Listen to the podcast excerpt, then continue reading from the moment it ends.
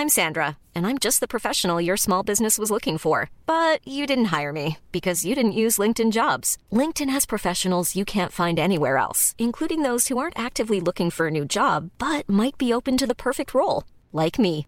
In a given month, over 70% of LinkedIn users don't visit other leading job sites. So if you're not looking on LinkedIn, you'll miss out on great candidates like Sandra. Start hiring professionals like a professional. Post your free job on linkedin.com/people today.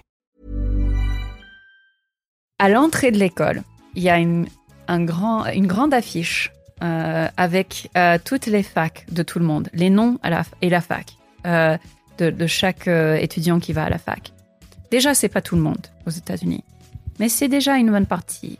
Et de passer devant ça tous les jours pendant des mois et de voir tout le monde qui va faire des choses en grand, qui va à New York, à Chicago, je sais pas quoi, pour faire les études, ça donne un tel niveau de honte et de pression. Exécuté par qui? Fabrice Florent. Bonjour, bonsoir, bon après-midi à toutes et à tous et bienvenue dans ce nouvel épisode d'Histoire d'argent. Trois vendredis par mois à partir de 6 heures du matin, on discute avec mes invités de leur rapport à l'argent, comment le perçoivent-ils, comment ils le gagnent, comment ils le dépensent, comment ils l'appréhendent, tout simplement. Je suis Fabrice Florent, je produis des super podcasts d'interviews et de discussions. En tout cas, moi, je les trouve super. Et je crée des contenus. Je fais parler des pères de paternité, des mères de maternité, des gens de leur rapport au succès. Je prends des mecs entre quatre yeux pour leur parler de masculinité. Je fais causer des gens de leur rapport à l'argent et de plein d'autres thèmes que je vous invite à découvrir en allant sur mon site fabflorent.com. F-A-B florent.com. Si vous aimez cet épisode, vous pouvez aller écouter la bande-annonce du podcast pour en découvrir plus sur mon travail et mes autres podcasts. Si vous aimez mon travail, vous pouvez m'offrir un cadeau en échange en me soutenant financièrement et ainsi me donner un peu plus de sérénité en vous abonnant par exemple à mon Patreon ou en m'envoyant de l'argent sonnant et trébuchant. Allez dans les notes du podcast ou en allant sur fabflorent.com, f a b f l o r e n t.com, donc vous y trouverez toutes les infos. Enfin, si vous aimez ce podcast, vous pouvez vous y abonner, mettre un chouette commentaire et 5 étoiles au podcast sur votre application de podcast préférée et surtout, surtout, surtout, partagez cet épisode et ce podcast autour de vous s'il vous a plu. Je suis sûr que vous connaissez des gens que mon travail pourrait intéresser.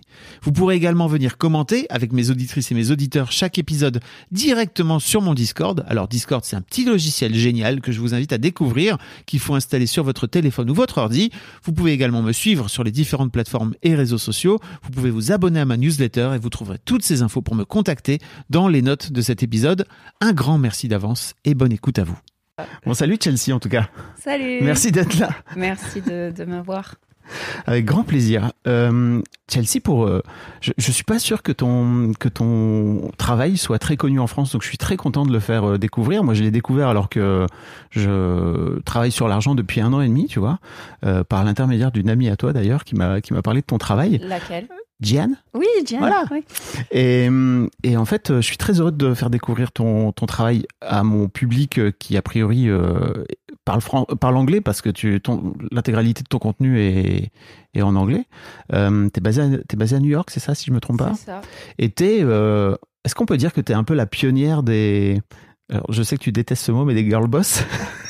Je- effectivement, je déteste ce mot. Euh, euh, et je dirais pas que, enfin, surtout euh, côté girl boss, il y en avait avant moi. Ouais. Euh, mais euh, ce mélange entre les finances personnelles, le féminisme et tout ça, c'était un peu le début. C'était en 2014. 2014, euh, c'est très très tôt. Ouais. En tout cas, en France, c'est arrivé vraiment il y a trois ans, je dirais. Ouais. Avant ça, on n'en parlait pas du tout, du tout, quoi. Non. Et aux US ici, aussi hein. Euh, Non, ça, ça avait déjà commencé euh, bien avant, mais c'était que des hommes. Et c'était un point de vue euh, plutôt conservateur Mm. euh, sur l'argent. Donc, ouais, c'était assez récent comme phénomène. Donc Chelsea, j'imagine que tu as beaucoup réfléchi à ton rapport à l'argent. On va parler de ton histoire d'argent. Oui. C'est, ton métier, c'est-à-dire qu'à la base, tu as commencé, donc je ne l'ai pas cité, mais ton, ton, ton site, ta boîte, c'est The, Finan- The Financial Diet? The Financial Diet, oui, c'est C'est ça. vachement mieux que ton accent. euh, où tu, tu parles, tu, tu parles de, de finances, mais euh, plutôt avec un, un, un accès euh, féminin, féministe? C'est ça. Enfin, on n'est que des femmes dans la boîte déjà. Euh, notre public, c'est à peu près 92% des femmes. Ouais. Donc, euh, ouais, on peut dire ça, ouais. Ok. T'as- et à la base, tu avais, démarré euh, ce, ta boîte par un. C'était un Tumblr. En plus, c'était vraiment un. Un Tumblr personnel. Sur mes finances à moi, en fait. Oui, parce que tu t'es rendu compte toi-même que tu avais des, des, des problèmes avec l'argent. Enfin, tu avais une Oui. relation pas très saine avec l'argent, on va en parler. Et tu as décidé de d'utiliser Internet sur... Tu utilises Internet depuis longtemps, j'imagine. Tu écris sur Internet Oui. depuis un bail. Euh, tu as décidé de, de t'en servir comme un journal, finalement, c'est ça? C'est ça. Hmm. C'est ça. Et pour me donner un niveau de visibilité, et de, enfin, parce que, enfin, moi, j'ai toujours été le genre de personne qui va aller jusqu'au bout de quelque chose s'il y a des gens qui me suivent, qui Ah me oui. regardent, euh, que- où je sens la pression, en fait. Sinon, tu ne serais pas arrivé. Un peu quand même. C'est un peu pour... euh, c'est une forme de d'engagement, c'est ça Vis-à-vis des gens? Oui, euh, de accountability, comment dire. Non Ouais. Accountability. C'est quoi le... Ouais, c'est se rendre comptable en français. En français, ça n'existe pas vraiment. C'est moins, c'est moins ça, ça cool. marche moins. c'est moins cool. Euh, et en fait, aujourd'hui, bah, c'est c'est une boîte, c'est une vraie boîte. Hein. Mhm. Euh, Vous, êtes, vous êtes combien? Vous êtes 10 10 employés. 10 employés. Euh, tu parles énormément de. Tu as, une vraie euh, euh, ligne éditoriale euh, Oui. aussi sur euh, l'argent et la façon que tu as de gérer ta boîte et de gérer l'argent de ta boîte. Tu en parles très publiquement, tu Oui. pas, t'as pas de problème. J'ai notamment vu un, un article que tu as posté, euh, je crois, en février sur LinkedIn, où tu expliquais pourquoi tu te, avais décidé de, de te payer moins Oui, notamment. pour rendre euh, peut-être plus de souplesse à l'entreprise, quoi. Bah déjà, je pense que éthiquement, euh, enfin, vous avez pas trop, euh, vous avez le même problème en France, pas au même niveau, mais le côté euh, les PDG qui sont payés euh, des centaines de Oui. fois plus que les autres, ce- c'est très courant aux États-Unis et donc déjà, je pense que éthiquement, c'est juste pas une manière de, de gérer une entreprise, mais comme comme tu dis, ça ça donne un niveau de flexibilité financièrement à la boîte parce que j'ai pas cette énorme pression. C'est pas juste moi, c'est les autres execs aussi. Mm. Euh, on n'a pas les salaires éno- énormes à garder. Donc, euh, oui, ça, nous permet, par exemple, de faire la semaine de quatre jours, d'avoir euh, six semaines par an de, de, vacances, enfin, d'avoir une vie euh, saine et équilibrée, quoi. Ça, c'était une vraie volonté de ta part de faire la semaine de 4 jours. J'ai l'impression que c'est une tendance qui, en tout cas aux US, je la vois de plus en plus, les, les, des boîtes qui se lancent dans ce projet. Parce que c'est un, pro- un projet, c'est limite un projet de société, en fait. hein. Oui, c'était pas mon idée à la base, en fait. C'était une collègue, euh, celle qui gérait euh, tout ce qui est euh, finance Mm. et admin et tout ça. Mais euh, en fait, il y a beaucoup de boîtes aux États-Unis qui font ce qu'on appelle des Summer Friday, où les vendredis en été, euh, on finit vers midi ou parfois on ne travaille pas du tout. C'est quelque chose qu'on avait fait dès le début. Et bah, un jour, on s'est dit, bah, il y a rien de spécial au mois d'été. Pourquoi on pourrait pas essayer ça toute l'année? Et plutôt que de arrêter à midi, pourquoi pas juste ne pas travailler le, le vendredi Donc on a fait, on a fait cette expérience. On s'est dit, ça va durer six semaines, enfin six mois.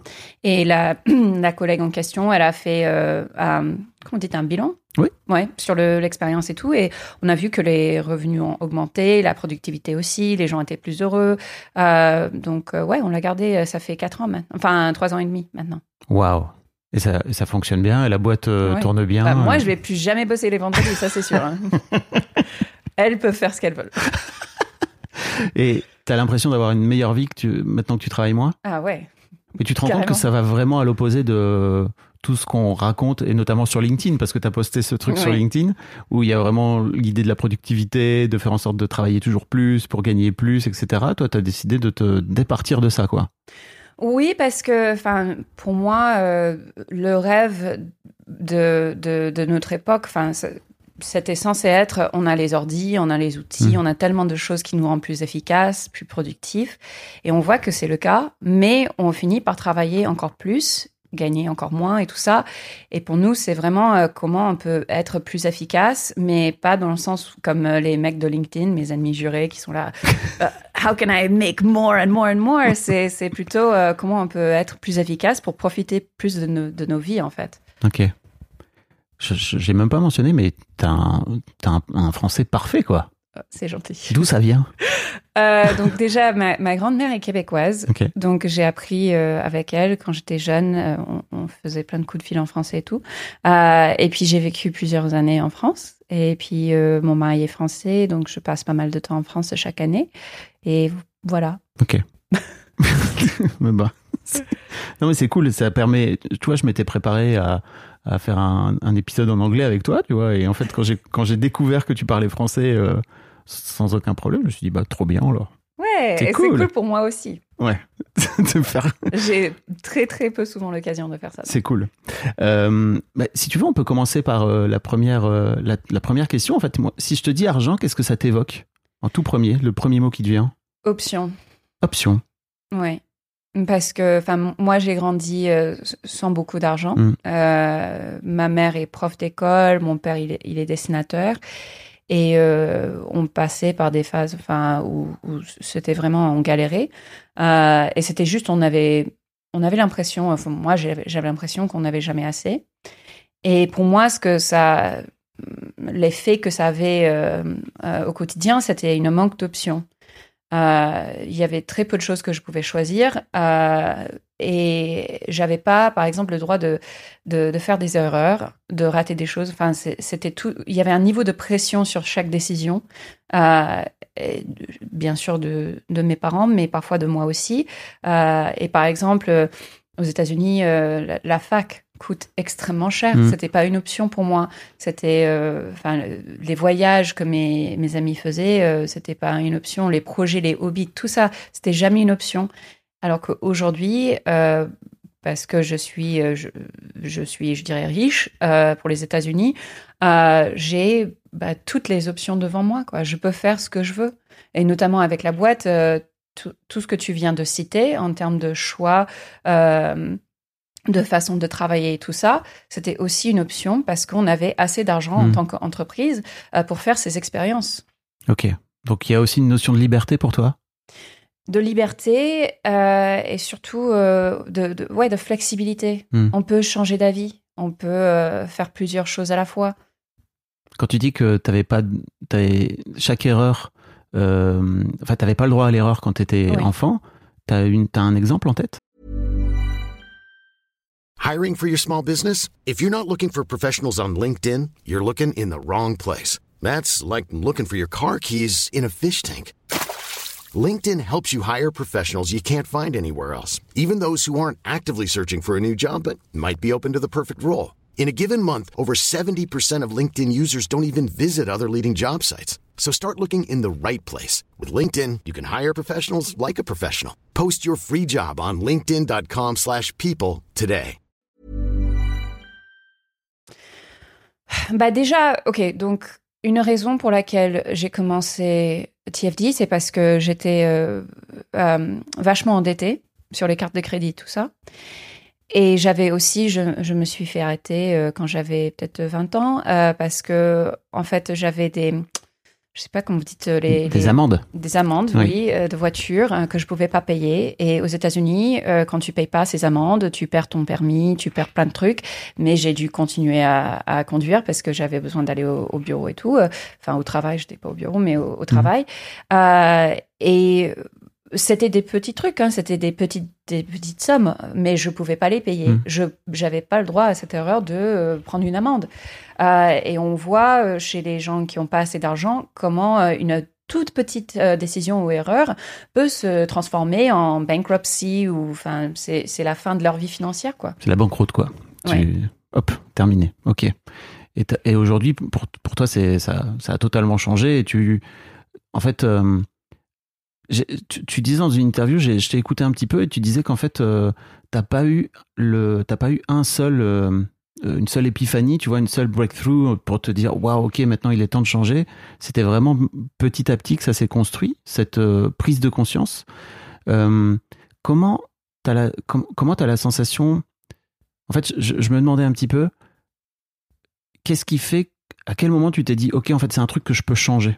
Parce que tu vois, j'ai l'impression que quand tu viens d'un milieu où justement t'as pas beaucoup d'argent, t'as pas d'éducation financière, et en tout cas avant, parce que maintenant il y a, ton travail notamment, euh, et pour te faire prendre conscience que tu peux changer, que t'es pas obligé, enfin tu vois, que t'es pas condamné à vivre euh, dans la pauvreté ou en tout cas dans la précarité.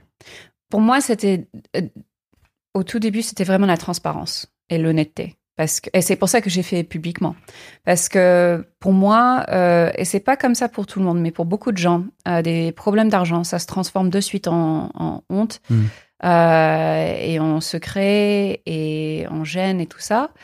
Et euh, moi, j'avais tendance déjà à cacher mes problèmes, mais à cacher mes problèmes même de moi-même. Genre, euh, je regardais pas mes comptes, je, je recevais des lettres horribles et je les regardais pas, je les, je les ai même pas ouverts.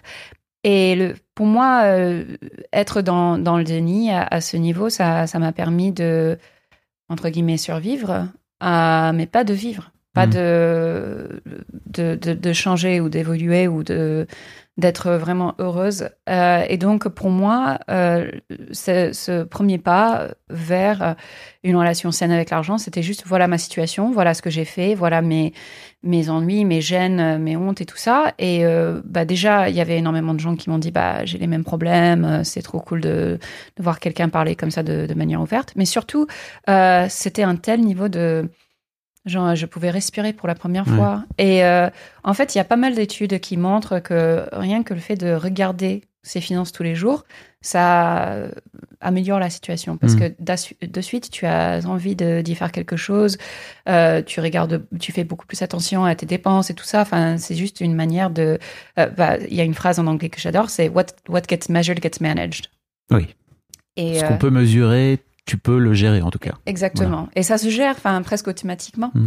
Et euh, pour moi, donc du coup, euh, c'était euh, l'honnêteté. Et, et une fois que j'ai j'étais honn- honnête sur le sujet, euh, j'ai vu que c'était pas si compliqué que ça. On a tendance à penser que l'argent c'est beaucoup de maths, mais surtout avec les applis aujourd'hui, il y a quasiment pas de maths du, du tout. hein. C'est juste une question de, enfin, faut faut faire quelque chose tous les jours. Quoi. faut s'en occuper un petit peu Ouais. et, et, et- pas laisser le truc euh, aller. Quoi. Exactement.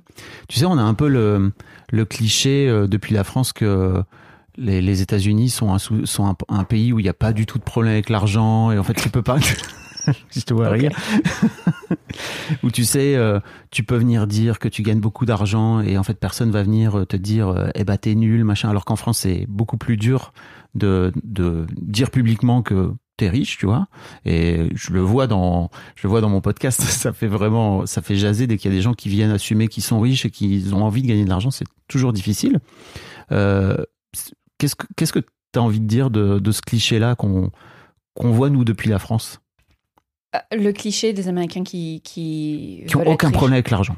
Ah bah déjà, on a énormément de problèmes avec l'argent. Euh, on a une relation extrêmement malsaine avec l'argent. Et euh, je dis que je suis riche, pas parce que je pense que déjà que c'est une bonne chose objectivement, ou parce que j'en ai envie, ou parce que je, euh, mon but c'est de gagner encore plus d'argent. C'est vraiment, je, je dis ça parce que c'est la vérité. Et je trouve qu'il y a tellement de gens qui sont riches, qui l'assument pas. Et pour moi, c'est une façon, c'est une, une type de gaslighting Mm.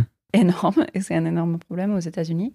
Euh, mais aux États-Unis, euh, on a quand même, euh, on a les les effets de, de ce rêve américain. De le, le but, c'est de de changer de classe sociale, de finir mieux que tu as commencé, etc. Alors que en termes de mobilité sociale, on est assez minable, même par rapport à la France et tout ça. On a, je pense que 12% de class mobility aux Mhm. États-Unis, ce qui est rien du tout.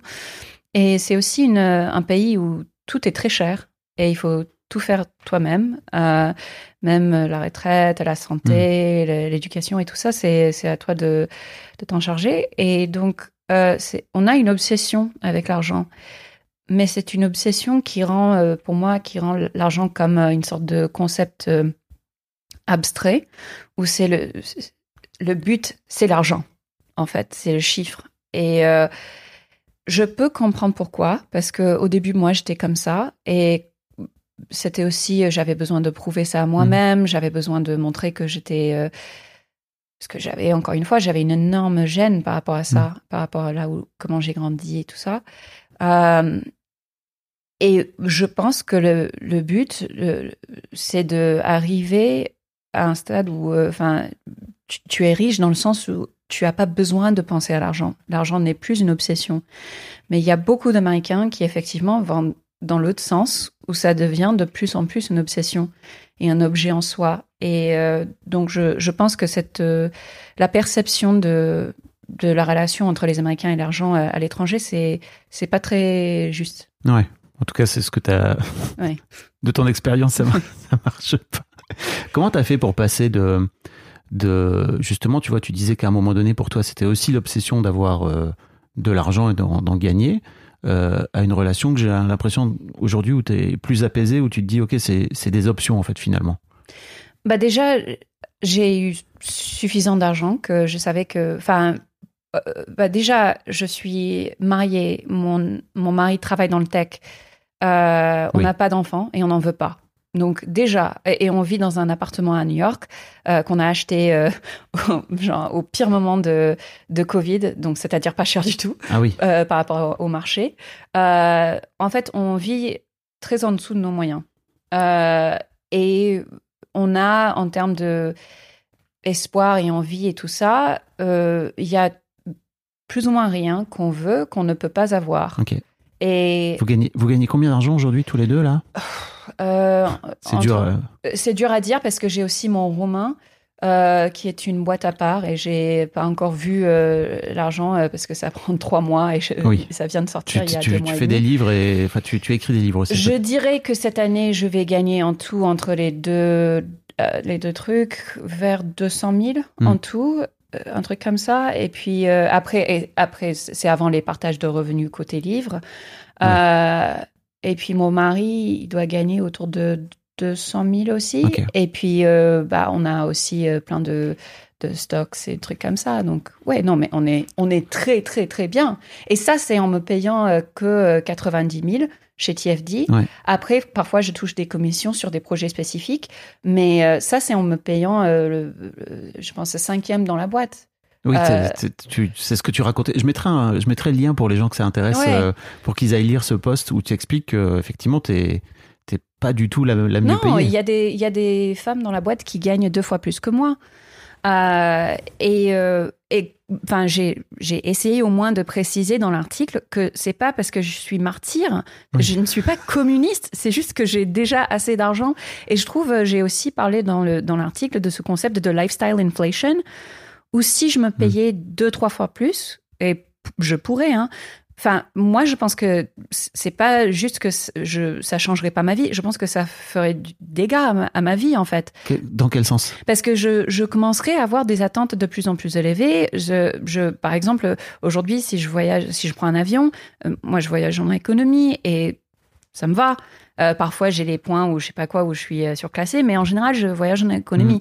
Mais si j'ai gagné trois fois plus, ah, bah, chaque fois, ce serait business class. Les hôtels, ça, doit être des hôtels 4-5 étoiles. Enfin, et petite, même notre appartement euh, à, à, trois pièces, ce, ce serait pas suffisant et peut-être pas assez bien placé. Enfin, tout ça. Et enfin, pour moi, si je peux pas me dire que je suis très contente avec ma vie et que je vis en dessous de mes moyens et ça me va, c'est un, un problème très grave.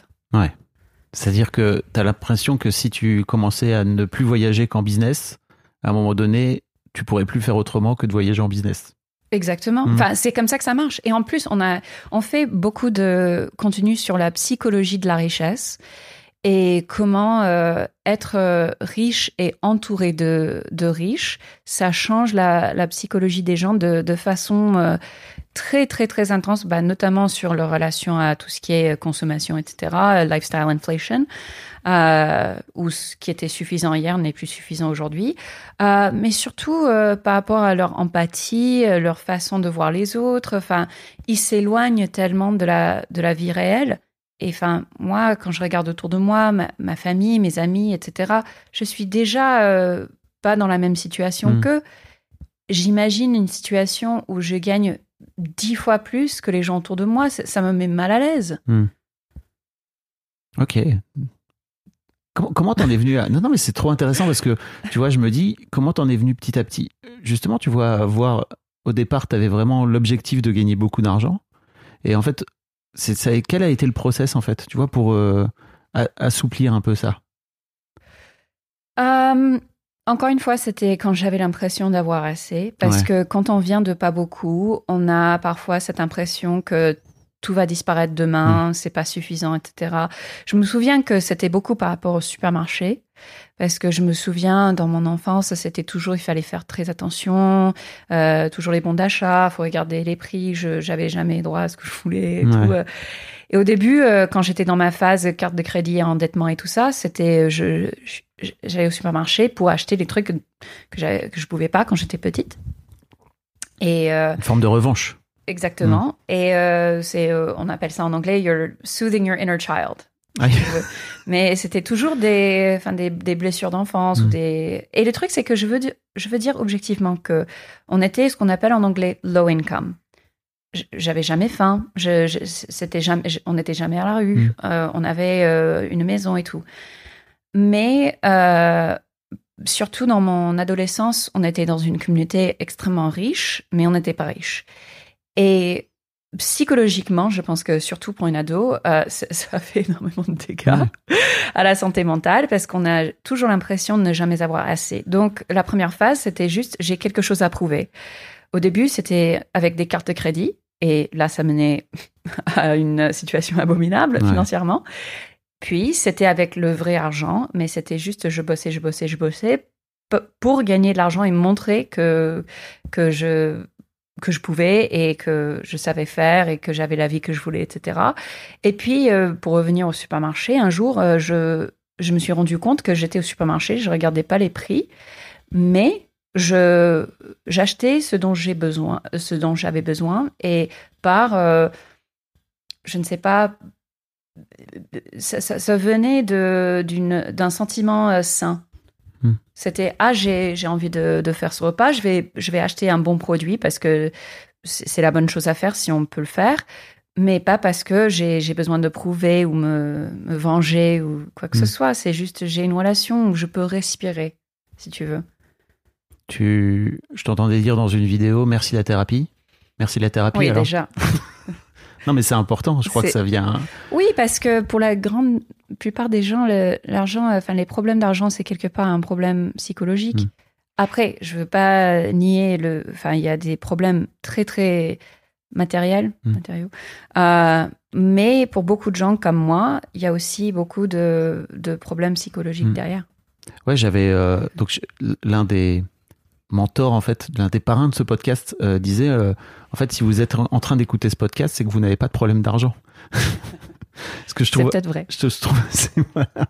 et souvent effectivement c'est on parle pas là de gens qui sont vraiment dans la grande précarité et qui sont vraiment à la rue et qui ont du mal et qui ont zéro euro sur leur compte en banque c'est plutôt euh, ça se passe souvent dans la tête quoi je reçois plein de gens dans le podcast où, qui sont effrayés alors qu'ils ont de l'argent devant eux ils ont peut-être 10 000 ou 15 000 euros mais en fait ils, ils se disent oh là là si jamais il se passe quoi que ce soit on sait jamais et donc j'ai besoin de 60 000 tu Oui, tout à fait. Et enfin, on a les chiffres sur, euh, par exemple, les salaires des Mm. femmes qui nous regardent et tout, et, et c'est une population euh, plus aisée euh, par rapport le- aux moyens. Et on assume, on sait que pour pouvoir entre guillemets gérer son argent, il faut de l'argent. Mm. Et il y a clairement un niveau où on a vraiment du mal à donner des conseils qui sont uti- euh, utiles, etc. Euh, mais c'est pour ça qu'on est plutôt engagé dans la politique aussi. Euh, moi personnellement, mais aussi chez TFD, on parle beaucoup de politique et de policy parce que il y a une certaine tranche de la population aux États-Unis où c'est une question de législation et de, et de loi, quoi, et de policy. On va parler après de, justement de, de, de po- de politique, si tu veux. Je voudrais te lancer sur le souvenir, sur ton souvenir d'enfance. Oui, c'était quoi la question C'est quoi ton premier souvenir d'enfance par rapport à l'argent? Un, un- un souvenir fondateur? Oui, je me souviens de ça. Euh, je pense que c'était. euh, c'est assez drôle parce que, enfin, quand j'étais petite, nos- moi je suis l'aînée. euh, on est deux sœurs. Ma sœur a 7 ans de moins que moi. Donc pour euh, un petit moment, j'étais fille unique, plus ou moins. Et c'est très intéressant. Je sais pas, euh, enfin, pour les, les- enfants uniques, c'est une expérience assez intéressante parce que tu as vraiment l'impression d'être un adulte. Euh, et t'es- en, en tout cas, tu es très proche des adultes. Et tu sens. euh, je sais pas si c'est juste ma perception, mais j'avais l'impression de ressentir euh, les, les sentiments, les soucis, enfin tout ça, parce que t'es. Enfin, les adultes, euh, ils parlent entre eux et Mm. et t'es là, quoi, parce que t'as pas un autre, euh, t'as pas un frère ou sœur euh, avec qui euh, jouer. Et donc, je me souviens de beaucoup de conversations par rapport à, à l'argent, à beaucoup de, de petits trucs, des commentaires, etc. Euh, mais moi, personnellement, quand ça me touchait, c'était toujours, je me souviens, par rapport au- au- aux vêtements. Souvent, les vêtements, c'était des friperies, euh, des, euh, des trucs de seconde main, etc. Mais souvent, ma mère me, me fabriquait des choses. Elle, elle- elle savait coudre. Hmm, Coudre. Euh, et en plus, elle, elle, elle fait vachement bien. Euh, et elle me faisait des, des, des robes, des jupes, des trucs comme ça. Et toujours un peu vintage. euh. et enfin, moi, je regarde des photos et je trouve les robes magnifiques. Et surtout, quel, quel luxe d'avoir une maman qui te, qui te fabrique euh, des, des, des robes sur mesure et tout ça. Mais je me souviens à l'époque, j'avais horreur de ces Mhm. trucs. Je, je, je trouvais ça immonde. J'étais là, non, mais j'ai pas envie d'aller à Mhm. l'école avec ça. C'est horrible, c'est la T'avais quel âge? Peut-être 5 ans, 6 Mhm. ans. Et euh, je voulais juste le truc euh, avec la marque, Mhm. Euh, le truc cool que les autres portaient. Et une partie de mon endettement, c'était aussi les, les vêtements. J'achetais des trucs de marque que, je, que je ne pouvais pas payer. hein. Parfois, je volais les cartes de crédit de mes parents, des trucs comme ça Ah pour, ouais. pour me les payer. Mais j'étais obsédée par les marques. Et ma mère me disait euh, un jour que quand j'étais toute petite, genre à 5 ans, euh, je disais, moi, quand je vais me marier, je vais avoir un mariage designer avec toutes les marques et tout ça. Et en fait, maintenant, euh, j'ai, vraiment, euh, je déteste euh, les, les vêtements ou les accessoires où la marque se voit. Je trouve ça horrible. Ouais. Je trouve ça assez ringard d'ailleurs. Mais euh, il y avait une phase où c'était la chose la plus, la chose la plus importante de ma Mhm. vie. Et je me souviens encore aujourd'hui de ce sentiment de pourquoi je peux pas avoir le truc avec la marque. Et euh, je savais, je savais pas exactement que c'était une question d'argent, mais il y avait une, l'argent était, euh, c'était une sorte de ambiance négative Ouais. autour de tout ça. Euh, et donc c'était pas strictement financier, mais pour moi c'est le souvenir qui me vient, qui, qui me vient à l'esprit. Mais je crois qu'on a tous souvenir que, en fait, les gens qui ont le, des marques au collège ou au lycée, plutôt au collège parce que tu es plus jeune, peut-être au lycée après tu as plus conscience, mais au collège, où tu vois qu'en fait, euh, ils ont pas juste des fringues de marque aussi, ils ont euh, tous les trucs qui, qui coûtent de l'argent en fait. Donc ça Oui. va avec. tu as vraiment Tout ce fait. truc de bah moi j'ai pas tout ça et eux ils ont ils ont ça quoi. Tu disais tout à l'heure que tu t'es retrouvé dans une communauté assez riche, c'est ça? C'est que en fait euh, vous avez déménagé, c'est ça avec, euh, avec Quand j'avais parents? 11 ans, euh, on, est déménagé, on a déménagé euh, euh, dans une ville qui s'appelle Annapolis, dans le Maryland. C'est une ville de, très connue pour la voile. Il y a l'Académie navale qui est là. Oui, c'est ça, il y a la Navy, non C'est ça? Ouais, Il y a l'école de la Navy. C'est extrêmement beau. Il faut y aller. c'est pas loin de Washington, D.C. C'est une ville très historique, très coloniale. C'était la, le capital des États-Unis avant Washington, D.C. Mais ouais, on a, on a déménagé là-bas et à cette époque, on avait plus d'argent que quand j'étais toute petite. Mais j'aime dire que quand j'étais toute petite et on était réellement assez pauvres, j'étais entourée de pauvres. Donc, euh, c'était pas. euh, je, je le ressentais pas autant. Hmm. Alors que à Annapolis, on était plutôt de classe moyenne, je dirais inférieure, mais on, on avait beaucoup moins de, sou- de soucis par rapport à l'argent. Mais à, mon lycée, il y avait des enfants qui, qui arrivaient à l'école en, en BMW, en Mercedes, etc. Moi, je travaillais dans une ce qu'on appelle un yacht club. C'est comme un country club, mais il faut avoir un bateau. Ouais. Euh, J'étais nounou pour des familles extrêmement riches. Euh, À 15 ans déjà, tu travaillais. euh, bah, ça commençait quand j'avais peut-être euh, 10 17. Ok. Euh, mais entre, je dirais, 16 et, et- et 21 ans, c'était euh, Hmm. des, des jobs comme ça. Enfin, quand tu vis dans une ville de riches, il faut travailler pour les riches parce que c'est là où il y a l'argent. Mais euh, oui, donc j'étais entourée par cette richesse. J'avais beaucoup d'amis qui, qui venaient d'une école Montessori qui coûte euh, 30 000 par an euh, au lycée et tout ça. Et en fait, ça faisait bah, déjà énormément de, de dégâts à mon cerveau. Ouais. Mais, mais surtout, ça rendait mes perceptions de ce qui était euh, normal. euh, Bah, c'était bizarre world dans ma tête parce que, évidemment, les gens autour de moi, c'était pas la norme. Aux États-Unis, enfin, moi et ma famille, on était la norme quand on regarde les chiffres. Mais quand tu es entouré de ça, ça devient normal. Et donc, du coup, euh, c'était de suite une obsession. C'était pas juste je veux être OK par rapport à l'argent, c'est je veux être comme eux, je veux être riche. D'où le fait que quand tu as commencé à gagner de l'argent, tu allais dépenser euh, pour euh, compenser ça, c'est ça quelque part? Tout à fait. Ouais. Tout à fait. Et c'était euh, compulsif. Je me souviens, les cartes de crédit, les...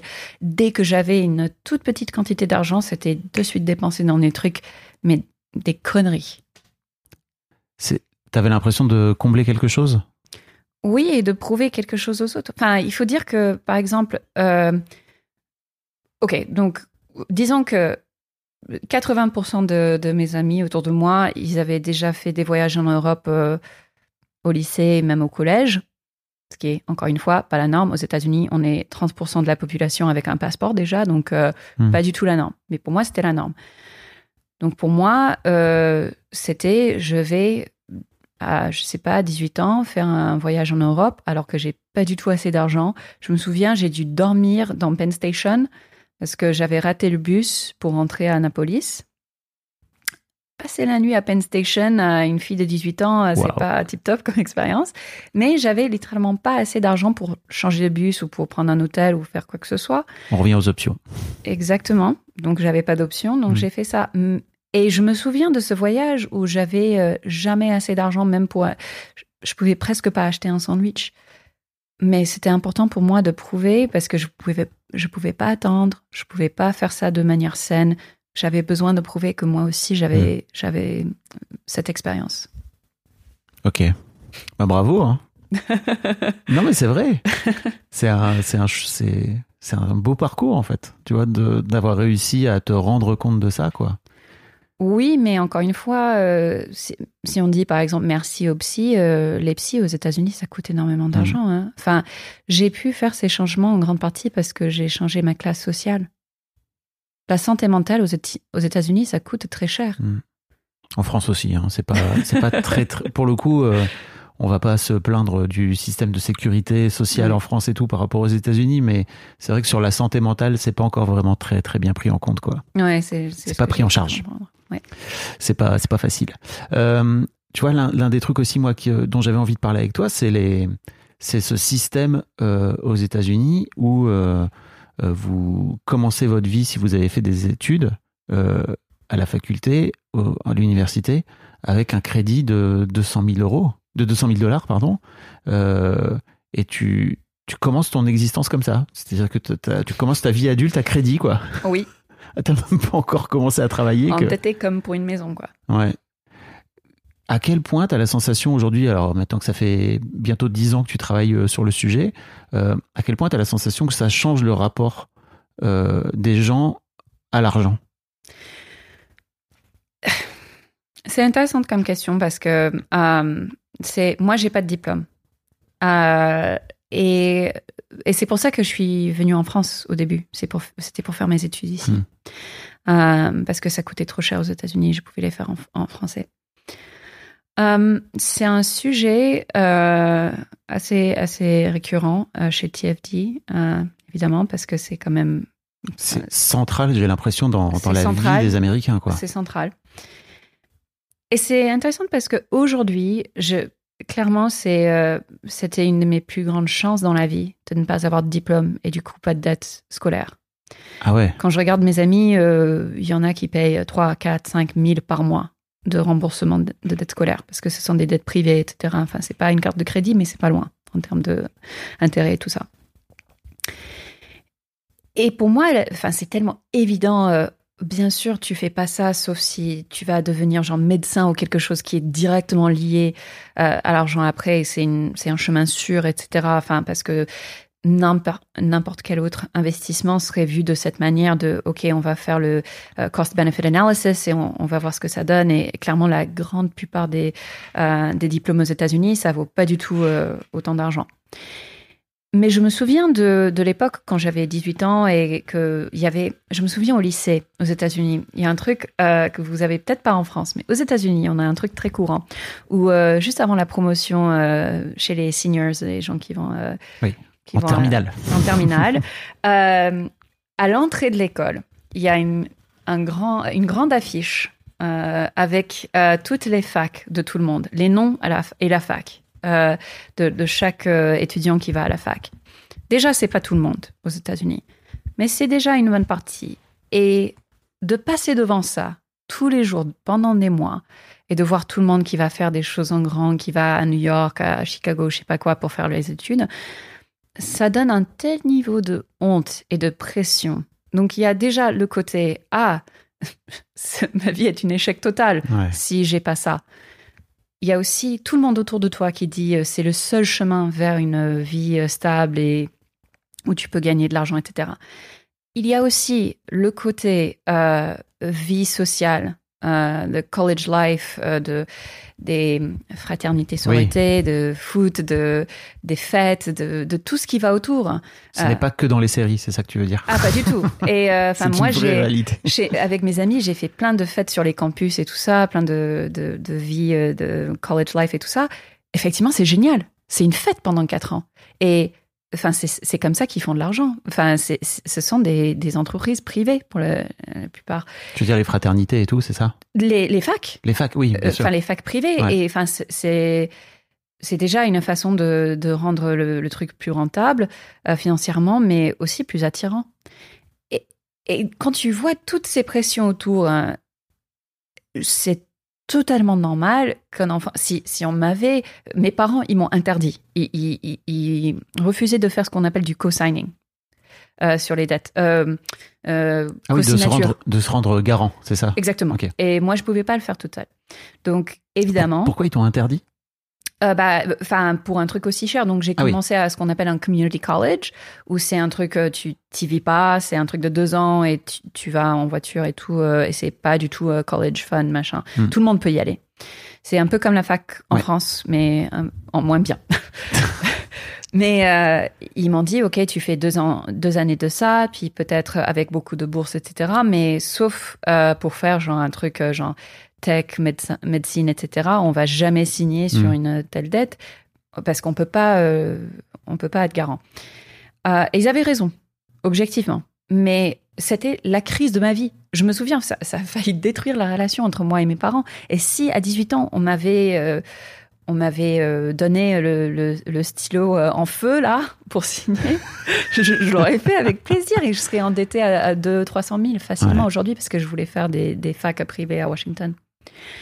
Et donc, quand je vois cette pression qui ne change pas, qui, fait, qui ne fait que augmenter parfois, euh, euh, on est en train de faire une, euh, une vidéo sur le sujet chez TFD. Je ne vois pas en quoi ça peut changer parce que ça reste une question psychologique et c'est une décision qu'on qu'on donne aux enfants de 18 ans. Bien sûr. Et les enfants de 18 ans, ils vont pas d'un coup devenir plus responsables ou plus sages. Jamais. Jamais. Donc, c'est pour moi, c'est une question soit de législation, soit de rien du tout. Donc on vient à la politique. Oui. C'est ça? Oui. Ok. Waouh. Et surtout pour moi, ça donne aussi, ça légitimise le. Légitime Euh, Ça rend légitime le, le concept de vivre autour du crédit le reste de sa vie en fait. Exactement. C'est-à-dire que tu démarres dans ta vie, tu Ça as déjà. tout- banalise. Voilà. Et ça, je t'avoue que moi, ça me. Waouh, je comprends très bien l'idée d'investir, etc. Mais vraiment, le, le système de, de credit card, tu vois, pas trop ça en France. Hein, c'est c'est pas, pas aussi simple. Non, et maintenant, je, moi, je me sers de carte de crédit H24. Je, je passe, enfin, je, je fais passer quasiment tous mes achats par mes cartes de crédit. Puis je paye en tout, euh, je, je paye le, le total à la fin du mois pour ne jamais payer d'intérêt, mais pour récupérer tout ce qui est points, miles, Ah oui. cashback, tout ça. Donc, si tu as assez d'argent et tu es plutôt sage, les cartes de crédit, c'est génial. Mais c'est pas comme ça qu'ils font leur argent. Ouais. Ils font leur argent sur les gens qui étaient, qui sont comme moi j'étais avant, où je ne paye pas, euh, je, je- j'accumule énormément d'intérêts, etc. Waouh. Incroyable. Ouais, c'est assez, assez glauque comme système. Ouais, ouais. Et t'as l'impression que ça change ou pas? Depuis Hmm. 10 ans là que tu, tu travailles sur le sujet, notamment après le Covid. Est-ce que Je dirais que quand je regarde Gen Z, tout ça, Hmm. euh, aux États-Unis, on a l'impression qu'ils sont euh, quasiment tous communistes. D'une bonne façon. Euh, parce que, mais en fait, communiste des États-Unis, c'est-à-dire euh, Oui, un peu à gauche, c'est ça socialiste. Oui, c'est ça. genre, euh, quelque part entre Macron et Mélenchon. Ouais, c'est ça. Euh, Non, mais plus sérieusement, enfin, je, je pense qu'il il commence à voir que le système est juste foutu aux États-Unis, qu'ils n'ont pas d'espoir et que le- la qualité de vie commence à diminuer de, de, de façon violente.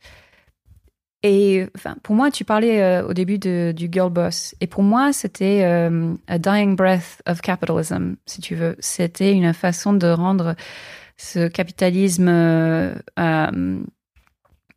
très intense, très néolibéral, très peu régulé, etc. Très patriarcal aussi, finalement. Très patriarcal, de rendre ça cool et féministe et rose. Ouais. Et quand je lis, quand je regarde même les, le contenu euh, de, de cette époque, et c'était il y a dix ans, Hmm. même pas, Même pas. ouais. c'est dingue de voir à quel point c'était, euh, en tant que femme par exemple, les attentes, les espoirs, tout ça, c'était différent. À l'époque, c'était on va tous être des execs. Euh, toutes être des execs, on va être des PDG, on va être. Euh, We're going to do it all. On va être mère de famille et PDG et tout ça. Et aujourd'hui, ce qui est, enfin, les- le concept chez les femmes de Gen Z, c'est plutôt, bah, on veut pas bosser, quoi. Hmm. Euh, pourquoi bosser, euh, donner euh, 80 heures par semaine à un job euh, qui nous paye euh, même pas le SMIC, euh, qui nous donne pas enfin, une, même une minimum de qualité de vie, etc. Et elles ont raison. Mais t'as pas l'impression, toi, que pour en arriver là où t'es aujourd'hui, t'as dû travailler énormément pour pas beaucoup, pour pas très cher, Mais j'ai gagné la loterie. dans hein. tes 20s Non, mais j'ai gagné le- la Ah, T'as loterie. t'as hein. l'impression vraiment? Oui, même statistiquement. Enfin, faut dire que déjà, on a reçu, euh, c'était pas beaucoup, mais euh, il y avait, il y a deux créateurs euh, très connus aux États-Unis qui ont des boîtes de médias qui s'appellent John and Hank Green. Ils font pas énormément de chaînes YouTube, des livres, enfin plein de trucs, Ouais. mais ils sont très très connus. Ils, ils nous ont trouvés au bout de deux mois. Ils, déjà, ils nous ont donné 5000 dollars pour euh, lancer la boîte. Et puis, ils nous ont euh, aidé à, à bâtir une chaîne YouTube. Et avec tout leur pouvoir, ça nous a permis de passer de zéro abonné à 250 000 en un an et demi. Hmm. Donc, plus dur aujourd'hui. De passer de Exactement. 0 à 250 000 abonnés en un an exactement. et demi, c'est dur. Et en plus, ils nous ont, euh, au bout de plusieurs années, on voulait être indépendante sur la chaîne YouTube, ils nous ont donné tout notre IP, gratuit. Très beau cadeau. Oui. ce, sont deux hommes qui se comportent euh, de façon incroyable, surtout par rapport aux, médias en général. Oui. Donc, pas on- beaucoup. on est tombé sur les bonnes personnes. Hmm. Euh, on a trouvé le bon moment, le bon concept, etc. Donc, euh, on a réussi à monter la boîte euh, avec bah, les, les sponsors et tout ça. Enfin, on, on avait énormément de chance.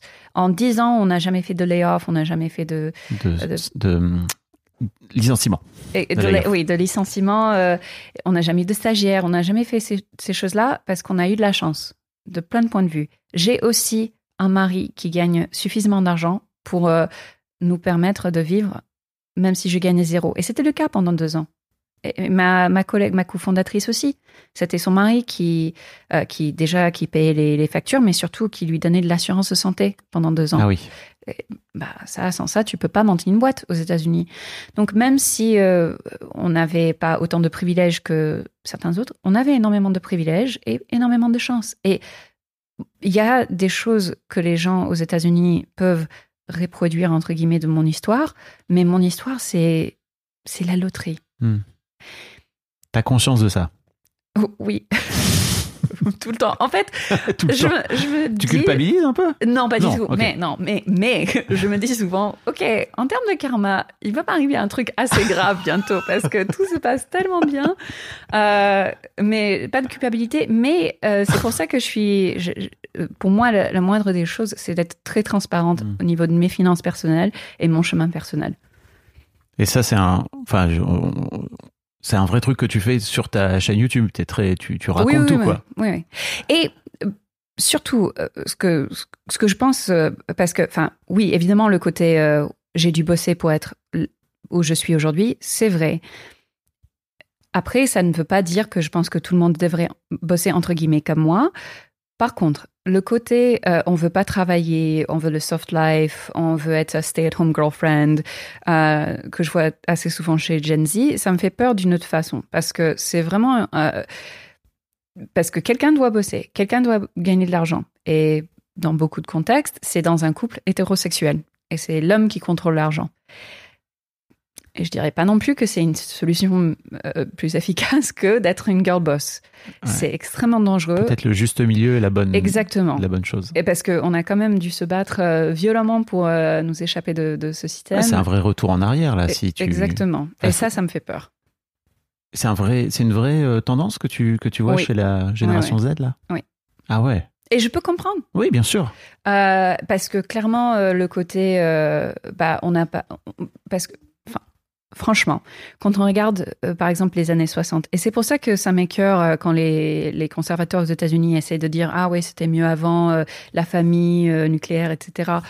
C'est plus simple, au moins chacun avait son rôle là. Oui, euh, et faut, faut demander déjà à une personne qui n'est pas blanche euh, Oui. si c'était mieux avant, mais euh, Non, mais même si on oublie tout ça, euh, ce qu'on- regarde pas aux États-Unis dans les années 60 et tout ça, oui, effectivement, on pouvait être une personne à travailler dans une famille nucléaire et quand même avoir une vie euh, digne et tout ça. Mais on ne parle, on parle, oui, ok, les femmes, euh, elles sont toutes, euh, toutes des putes aujourd'hui et c'est ça qui a changé. Non. Ce qui a changé, c'est qu'on était combien de pourcents à être euh, dans des syndicats, avoir euh, des vrais euh, leviers de pouvoir, des vrais droits de, de travailleurs aux États-Unis? C'est ça qui a changé. Et si ce qu'on cherche, c'est de revenir à un système où on peut, en tant que femme, faire le choix de ne pas travailler, de rester à la maison et avoir une vie digne, c'est pas du tout, euh, ça va pas changer euh, au niveau individuel, ça va changer au niveau collectif. Et ça, c'est un gros travail.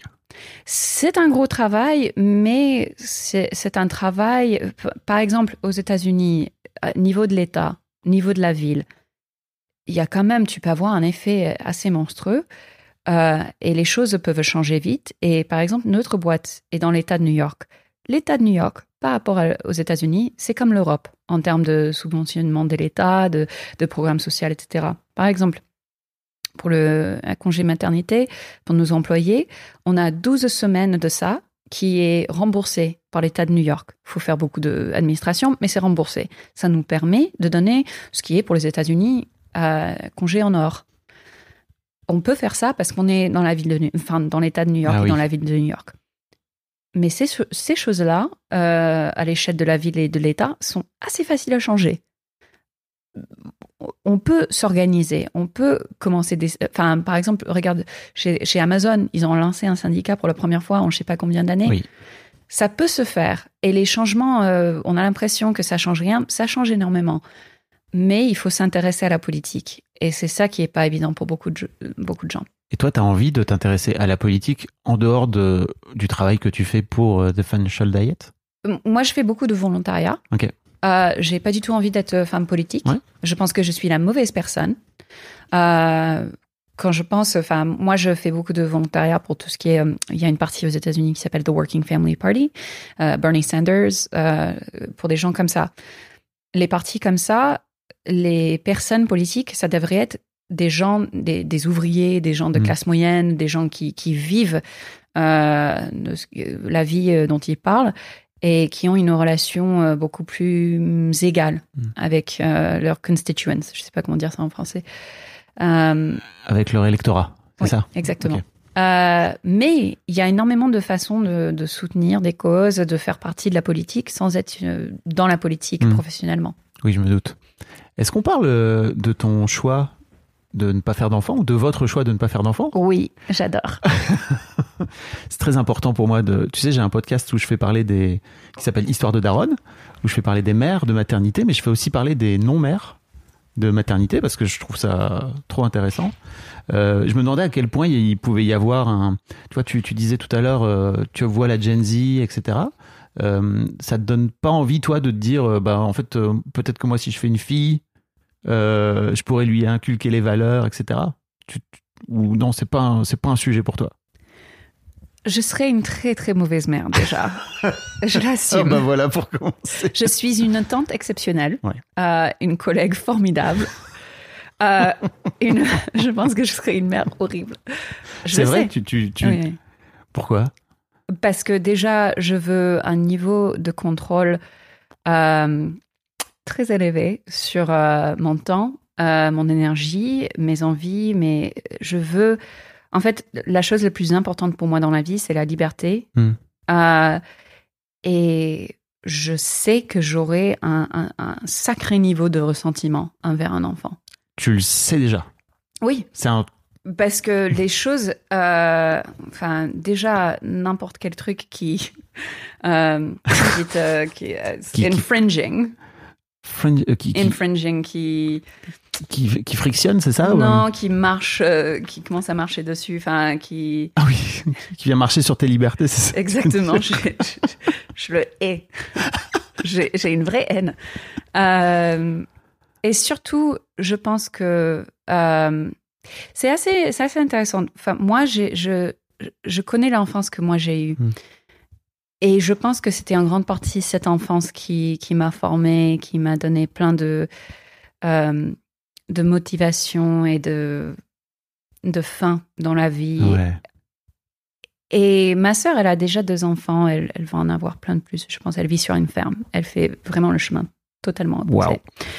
Euh, donc je sais que j'aurai beaucoup d'enfants dans ma vie. Mais quelque part, l'idée d'avoir... Enfin, t'imagines, l'enfant new-yorkais, parisien, avec une, une mère euh, chef de médias, une, un père qui bosse dans la tech. euh, cet enfant, je pense que je je pourrais pas. Enfin, ce serait un connard. Ce serait un connard. et, plus et plus sérieusement, non mais plus sérieusement, c'est euh, enfin Je comprends tellement ce que tu veux dire.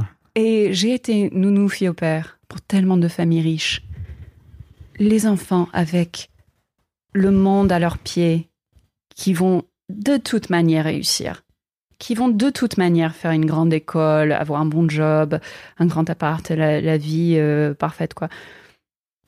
À qui on donne encore plus d'opportunités, encore plus d'attention, encore plus de, de, de tuteurs et de, de cours privés, de trucs comme ça. On n'a pas besoin c'est je je veux pas avoir cet enfant à qui je donne toute mon énergie, toutes mes ressources. Je préfère largement partager ce que j'ai à donner à plein de monde, plein d'enfants, mais plein de monde déjà, et plein de causes différentes et plein de projets différents. Je veux pas concentrer ça sur un, petit euh, dauphin riche qui va de toute façon réussir parce qu'à un, un certain niveau de richesse, on peut plus échouer. Enfin, pour moi, à New York, c'est abominable les enfants qui ont. T'imagines dans le Bronx, t'as des enfants qui ont pas assez, euh, ils ont pas assez de de, de libres Hmm. dans l'école, ils ont pas assez de profs, ils ont même pas parfois assez de de, ils ont pas de quoi manger. Donc le Bronx, c'est pour les gens qui savent pas, c'est vraiment au nord Nord-est, de Manhattan. Nord-est de C'est à Manhattan. côté, quoi. À moins d'un mile, tu as le Upper East Side avec chaque enfant qui a son sa nounou, euh, ses tu- tuteurs privés, Mhm. ses cours privés, ses, ses profs de tennis, ses profs de, de ski, enfin. Et c'est à, c'est à même pas un mile l'un de l'autre. Et pour moi, il y a rien de plus spécial, de plus précieux, de plus intéressant chez les enfants riches que chez les enfants pauvres. C'est juste une question, c'est de la loterie, c'est de la loterie de naissance. D'où t'as développé cette euh, conscience? Euh, par le ressentiment vers les gens pour qui j'ai dû travailler. Donc déjà quand t'étais jeune? Oui, non, le ressentiment, c'est un grand mot, mais euh, c'était, en fait, je, je parle beaucoup de l'injustice par rapport à l'argent. Et enfin, ma vie aujourd'hui, c'est, elle est tellement simple, elle est tellement cool. Euh, je, je dis oui à tout, je, je fais des projets qui me plaisent, je voyage, je, enfin, je prends du temps pour moi. Et euh, quand tu vois, la, enfin, et je pense à mes parents qui ont dû galérer tout le temps pour avoir le minimum, c'est tellement injuste parce que je ne suis pas plus intelligente, je ne travaille pas dur, pas plus dur, je travaille déjà beaucoup moins dur que mes parents. Hmm. Et c'est juste, c'est un tel niveau d'injustice. Et, et quand je travaillais chez les riches, et euh, je sais pas pourquoi, je, au début, euh, je pense à l'époque, j'avais ce mélange bizarre entre ressentiment et envie et jalousie. Mais maintenant, je, je regarde en arrière et je me dis, mais c'est dégueulasse en fait. C'est dégueulasse ce, cette vie, enfin, au country club les gens qui viennent dépenser euh, des. Enfin, on avait tout le temps des mariages, des bar mitzvahs, des, des, des fêtes privées où c'était à 100 000 la fête. 100 000 dollars. On faisait venir genre des, des, des stars, euh, des, des chanteurs, euh, chanteuses, etc. On a ça et je, enfin, à côté, tu as des gens qui arrivent pas à manger. Mm. Et je ne sais pas, quand, quand, quand je suis euh, de l'autre côté de ça, on m'a toujours dit qu'avec plus d'argent, je, je deviendrais plus conservatrice. Et pour moi, c'est l'opposé total. Mm. C'est vraiment, je deviens radical, quoi. Et je vois que ce concept qu'on a aux États-Unis, et c'est vraiment ça qui doit changer et que je veux changer, c'est ce concept qu'on a aux États-Unis que les gens qui ont plus d'argent, déjà, ils ont travaillé pour, pas le cas. Dans la plupart des cas, les gens riches sont nés riches aux Mm. États-Unis, qui ont travaillé pour, qui sont plus intelligents, qui sont plus débrouillards, etc., etc. Rien de tout ça est vrai. Et quand tu, quand tu travailles avec ces personnes-là et tu les vois de près, tu te dis, faut, faut sortir les guillotines. Ah, à ce point. Je sais que je serai peut-être. euh, Ok, je, je sais que je serai dans le film pour les guillotines. Bah oui, c'est ça. Peut-être la dernière. Mais tu seras quand même. J'y serai quand même. Non, mais plus sérieusement, enfin, il, il- faut changer les lois parce que, en fait, on a l'impression que c'est radical aux États-Unis les changements qu'on doit faire niveau législation. Mais quand on regarde dans les années 50, et c'était euh, l'âge d'or euh, économiquement aux États-Unis pour la classe moyenne, on avait, euh, on a, on a un système qui s'appelle des, what is it called? The, il y a un, un système de, de impôts où c'est différent par échelle de, de richesse. Mm. Euh, je me souviens plus du nom en anglais. Marginal tax brackets. Ok. Euh, donc tout ce que tu gagnes en de, au-dessus d'un certain montant, c'est imposé à, à tel pourcentage. À l'époque, pour le tip top, c'était 92% chez les riches. 92. Maintenant, je sais plus ce que c'est, mais c'est même pas la moitié de ça. Ouais. Et en plus, les riches, aujourd'hui, ils ont des, des telles façons de détourner l'argent pour Oui. ne payer quasiment pas d'impôts du tout. Mais à l'époque de l'âge d'or, aux États-Unis, pour la classe moyenne, c'était à 92%. Pour nous, ça paraîtrait socialiste, voire communiste aujourd'hui. Mais c'était l'Amérique. C'est pas loin. Et c'est une question de législation. Et on avait encore des, on avait des riches, hein. Il y avait quand même des personnes riches. C'est juste, euh, il n'y avait pas l'é- l'écart qu'on a aujourd'hui. Et, et le système était mieux pour tout le monde. Bon, en tout cas, j'ai bien compris que ton objectif de pas faire d'enfant, c'est de pas créer un petit con en plus. Ou une petite conne. Je n'ose même pas imaginer. Oh yeah, my, my mom's a media uh, director and my dad works in tech and I live between Paris and New York. La garce. Mais c'est très dur. Mais je, waouh, en fait, euh, ouais. Moi, j'ai deux enfants, tu sais. et Oui, je suis désolée. Non, non, non, mais t'as raison parce qu'en fait, c'est une vraie question que je me pose depuis toute petite. C'est que j'ai beaucoup plus de moyens que mes parents en avaient, et c'est une vraie question de à quel qu'est-ce que tu donnes en plus parce que tu peux l'offrir à tes enfants et que en fait, ça serait un peu injuste de pas leur donner un truc dont tu as profité et en même temps de garder ce truc qui fait que tu as développé une envie, tu sais, une, une envie de faire des choses. C'est très très dur. Euh, tout à fait. Et enfin, même le côté euh, biaisé. Enfin, par exemple, euh, nous, parce que c'est c'est important de, transmi- de transmettre dans la famille, on donne la même chose à tout le monde, des deux côtés de la famille. Et c'est pas. Tu parles d'argent? Oui, d'argent pour aider à- avec les, les achats de maison, Mhm. enfin avec les enfants, etc. On donne la même quantité à tout le monde. Euh, et c'est euh, bon, c'est pas le communisme, mais c'est déjà un niveau de, on a un, niveau de distance à, la situation qu'on n'est pas en train de dire ah mais mais cet enfant il, est chouette quand même, on va lui donner le double, on va lui donner. c'est juste tout le monde euh, pareil quoi. Et euh, je pense que et c'est normal. Enfin, le truc c'est que objectivement, je peux pas juger les parents euh, parce qu'ils donnent plus à leurs enfants qu'aux autres. C'est normal. Et si on veut pas être dans la situation de Children of Men, il faut bien des gens qui aient des enfants. Children of Men, c'est le film de euh, De Clive Owen. Oui, de- avec Clive Owen, Ouais, euh, ouais. Les Fils de l'homme en français. Les fils de l'homme. Euh, film génial d'ailleurs. Ouais. Mais si on veut pas être dans cette situation, il faut bien des enfants. Mais et c'est normal qu'on va donner plus aux, euh, aux nôtres qu'aux autres. Mais si je peux personnellement éviter ça et j'ai pas non plus l'envie d'avoir un enfant, Mm. pourquoi pas? Très intéressant. Merci. C'est la première fois que j'entends 60 épisodes. que, je, que je fais pas d'enfant parce que je veux pas un, un- un petit connard. Ouais, oui.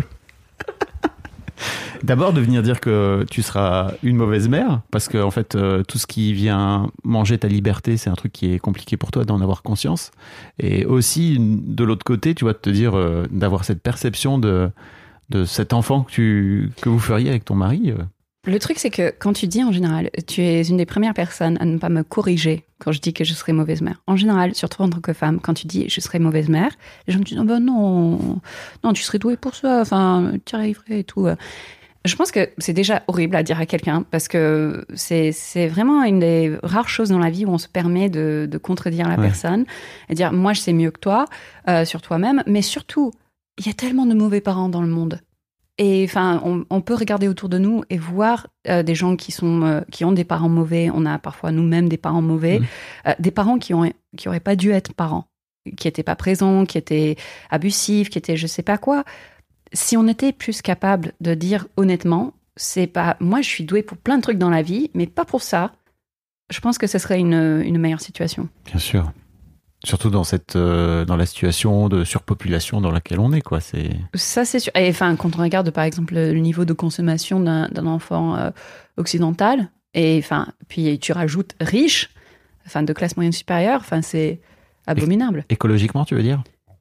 Oui, déjà, mais aussi juste en termes de, enfin, parce qu'aux États-Unis, c'est c'est c'est pas un zero sum game, mais quand on regarde, par exemple, dans les facs, euh, la, la quantité de, de, de élèves qui sont ce qu'on appelle des legacies, Hmm. où euh, c'est euh, soit des gens qui, euh, leurs parents, ils ont acheté une, une, un bibliothèque euh, Ouais. à, la, à la fac, ou euh, ils ont, euh, je sais pas combien de grands-parents ont fait cette fac, etc. Enfin, donc, les enfants riches, c'est pas juste en termes de consommation écologiquement, c'est aussi en termes de consommation de, de ressources financières et tout ça. Waouh. Merci beaucoup, Chelsea. C'était trop intéressant. non, vraiment. Est-ce qu'il y a un sujet sur lequel je t'ai pas amené, dont tu aurais aimé parler en rapport avec l'argent? Euh, je dirais que peut-être un truc, euh, c'est la différence entre la France et les États-Unis par rapport à ça, parce que je passe quand même beaucoup de temps en France. Et j'ai vraiment l'impression qu'en France, autant, enfin, moi, je peux passer ma, ma vie à cracher sur les États-Unis euh, en termes de rapport à l'argent, mais j'ai l'impression que le- la France est un pays assez classiste euh, par rapport aux États-Unis. Et autant euh, on a pas mal de problèmes avec l'argent et enfin l'argent c'est aussi euh, aux États-Unis c'est on fait plein de jugements sur le caractère sur l'intelligence etc autant en France c'est on, vous pouvez vous dire que ce n'est pas lié à l'argent et que tout le monde a accès aux mêmes choses etc mais il y a un tel niveau de classisme et de milieu et de Quand tu dis classisme, tu veux dire que c'est plus, c'est presque des castes sociales. Ouais. Parce que même si tout le monde a techniquement accès euh, à la fac, enfin à- aux grandes écoles, je veux dire, Oui. enfin Bah oui. en vrai, combien de personnes vont pouvoir euh, bah, aller à la prépa, passer les concours, avoir le, les, les connaissances culturelles, enfin tout ça, c'est une forme de, de élitisme et tout ça. Je sais pas si tu connais le sociologue Pierre Bourdieu. Non, On en parle beaucoup. euh, apprends-moi. Bah, en fait, c'est un sociologue français qui a expliqué que effectivement, il y avait le capital financier, donc l'argent, mais en fait, euh, dans les familles aussi, ce qui fait la différence, c'est le capital culturel et euh, le capital. euh, merde, il y a quatre, il y a quatre trucs, je les ai oubliés. Le capital culturel, le capital social. Donc, c'est- en fait, ça. C'est de l'argent, mais qui est pas de l'argent, c'est-à-dire, euh, t'as beau ne pas avoir forcément beaucoup d'argent euh, par rapport à d'autres familles. En fait, le fait d'être né dans une famille euh, cultivée, avec euh, des parents qui ont une certaine culture, tu vois, notamment des professeurs qui ont pas forcément beaucoup d'argent parce qu'ils sont mal payés, mais tu, tu nais quand même dans une famille où il y a, y, a de la, y a de la culture autour de toi. Et ça aussi, ça fait la différence, quoi. Et une culture très spécifique. Oui. C'est pas n'importe quelle culture, hein, c'est la culture française. Euh, Et donc, donc, ouais, pour toi, ça, c'est une grosse différence? Je pense que ça permet aux Français de penser que c'est un, un système plus, plus égalitaire Mm. que ça en est. Euh, par exemple, chez, enfin, dans ma, chez mon mari, ils sont, je sais pas combien de cousins, ils ont tous fait une grande école, tous. Et début, quand je connaissais pas trop le système et tout, euh, il y a 12 ans, euh, quand on, quand on s'est rencontrés, je pensais que bah, tout le monde fait une grande école. Mm. C'est comme ça que ça se fait. Après, j'ai regardé les chiffres sur Internet, je pense que c'est genre 5% de la population, c'est un Ouais. truc... euh, mais c'est une toute petite partie. Et donc, statistiquement, c'est une aberration totale. Mais quand tu es dans ce contexte, c'est normalisé. C'est comme ça que ça se fait. Et je pense que vu que c'est moins directement lié à l'argent et c'est techniquement à la portée de tout le monde, on peut se dire que c'est par mérite pur, Mm. que c'est une question d'intelligence, de, de hum, work ethic et tout ça. Mais euh, pour moi, c'est presque plus... euh, c'est quoi le mot? Insidious. Comment ça? Insidieux, insidieux. Ouais. Ouais, c'est insidieux. C'est qu'on finit par. euh, En fait, ça empêche de regarder en face la situation. Oui, et oui, et ça, ça donne un niveau de. je- et, et on a aussi cette perception de meritocracy aux États-Unis Mm. qui est totalement faux. Mais c'est plus facile à prouver financièrement que c'est que c'est faux. Alors qu'en France, c'est un peu plus difficile à prouver. Oui, avec le système euh, des facs, euh, de, Et des concours. et des euh, concours, etc. Ouais. Mais bon, on verra. euh, Peut-être que ça va changer parce que j'ai l'impression que les écoles euh, en France commencent à se, se privatiser de plus en plus, de coûter de plus en plus cher. Ouais. Et puis, je sais aussi que ces écoles, elles font en sorte euh, d'avoir des, tu vois, d'avoir des quotas d'enfants qui viennent de classes un peu plus populaires, etc. Mais tu vois, il y a toujours un système de quotas. Et, et de ce Ouais. fait, les enfants aussi qui arrivent dans ces, dans ces grandes écoles et qui ont eu un, qui viennent d'un milieu social plus, plus modeste. Oui. c'est plus compliqué pour eux, bah, un peu ce que tu racontais, c'est-à-dire que c'est un peu comme quand tu te retrouves chez, à Annapolis, quoi, tu vois, c'est waouh, Oui. ok. Oui, bah, et est-ce que j'ai raison que les écoles d'ingénieurs, en général, c'est gratuit? Oui. Gratuit. Mais les Il y a des- écoles il y a de. plein d'écoles publiques euh, d'ingénieurs qui sont super fortes et qui sont gratuites, qui sont publiques. Mais souvent, les écoles de business, c'est payant. Écoles de commerce. Bon, donc du coup, c'est une manière pour les familles avec les moyens de s'acheter une grande école. Ouais. Et, et, et ça, je pense que ça, pour moi, ça fait très américain comme système. Parce qu'aux États-Unis, comme j'ai dit tout à l'heure, il y a un tel niveau de, il y a un certain niveau de, de richesse où on peut plus échouer.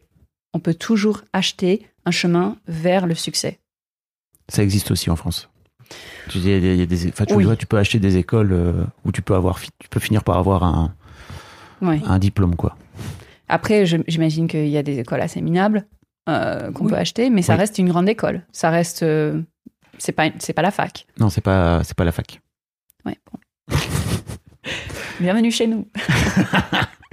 Merci Chelsea. Merci. C'était super. Bon, je mettrai tous les liens. Donc, euh, si vous Ouais. parlez anglais, surtout n'hésitez pas. Il y a la chaîne YouTube, il y a le site internet, il y a une newsletter. Enfin, tu fais plein, plein de plein choses. d'événements. On a un livre, euh, Ouais. on a un deuxième qui va sortir l'année prochaine. On, on fait plein de trucs. The mettrai- Financial Diet. Et je mettrai un, un lien aussi vers ton livre, Oui. tes livres à toi euh, perso que t'écris. Oui, j'ai j'ai un. Tu viens de sortir un livre, là, cet oui, été. Oui, cet été, ouais. Un livre de romance. Euh, juste pour le fun. Ça, ça n'a rien à voir avec, euh, avec TFT. Ce, qui est, ce qui est ton premier livre de fiction. Oui.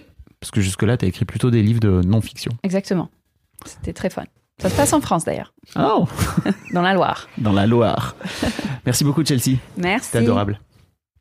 Un grand merci à vous d'avoir écouté jusqu'au bout.